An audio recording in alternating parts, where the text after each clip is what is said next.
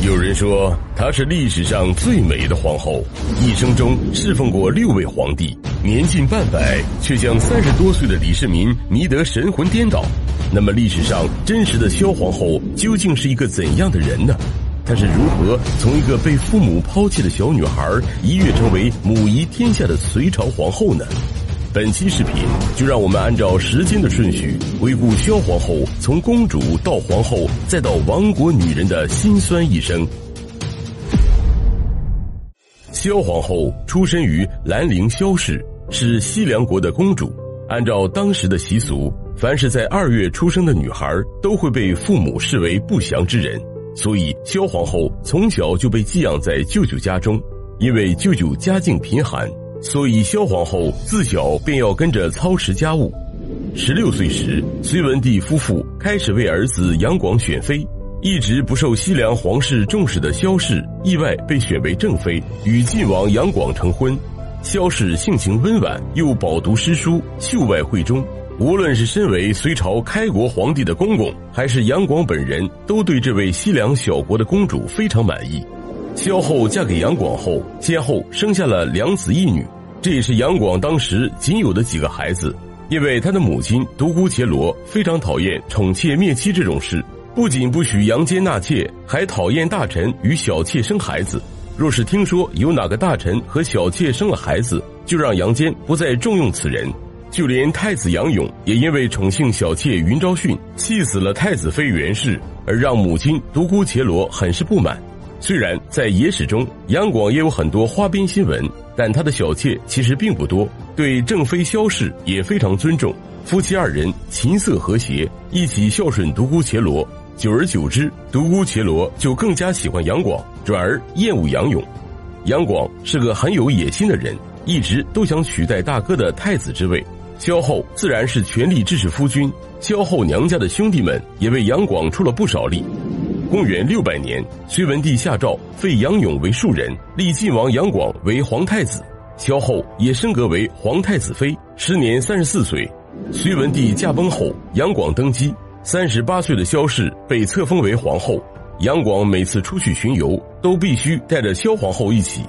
但杨广好大喜功，追求建功立业，修运河、筑长城、建洛阳，虽然遗泽后世。但却让百姓民不聊生，社会矛盾日益严重。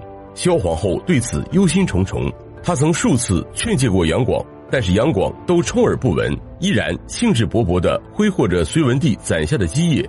三征高句丽更是彻底掏空了隋朝的国力，百姓揭竿而起，帝国狼烟遍地，而杨广却被身边的佞臣蒙蔽，整日沉溺于酒色之中。萧后无能为力，只好写了一首《数致赋》来表达自己的担忧。夫居高而避危，虑处满而防疫。然而隋朝的国运已经是无法挽回了，甚至连宗室都会被屠杀殆尽，而萧后将会眼睁睁见证着这一切的发生。五十岁时，萧皇后和杨广带着众多宗室第三次南巡来到江都。不久之后，瓦岗寨首领翟让起兵造反，迅速席卷中原，兵临洛阳城下。与此同时，杨广的表哥唐国公李渊也在晋阳起兵。打着尊隋之名占领长安，迎立杨广之孙杨佑为新帝，遥尊杨广为太上皇。杨广也知道自己大势已去，整日在江都行宫，醉生梦死。一个宫女向萧皇后求救，说外面人人都想造反。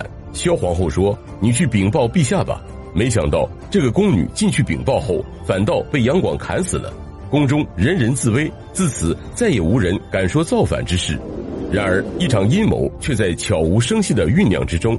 守卫行宫的禁军们多是关中人，见杨广整日醉生梦死，不想回去，心中都愤愤不平。他们推举宇文化及为首领，准备杀掉杨广，率军北归。有宫人向萧后告密，说禁军想要谋反，而萧皇后却摇了摇头，说道：“如今局势已不可挽回，何必再和陛下说呢？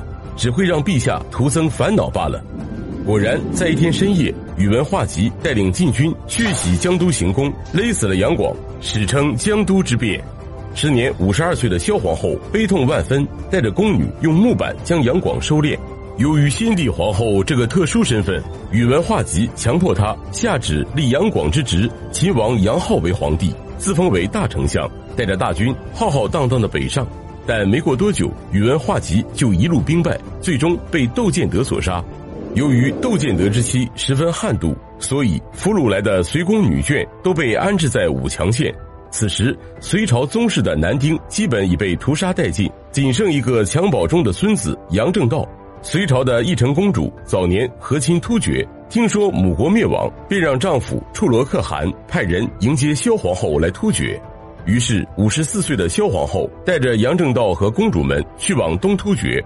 处罗可汗立杨正道为隋王，史称后隋，想打着尊奉隋朝的旗号插手中原战局。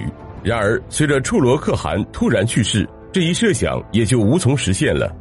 公元六百三十年。唐朝名将李靖消灭东突厥，杀死了义成公主，将时年六十四岁的萧皇后和杨正道送回了长安。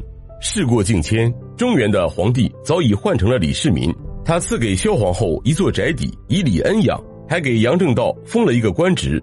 一直到八十一岁，这位经历坎坷一生的一代皇后才离开人世。李世民下旨以皇后之礼将她与隋炀帝合葬在扬州。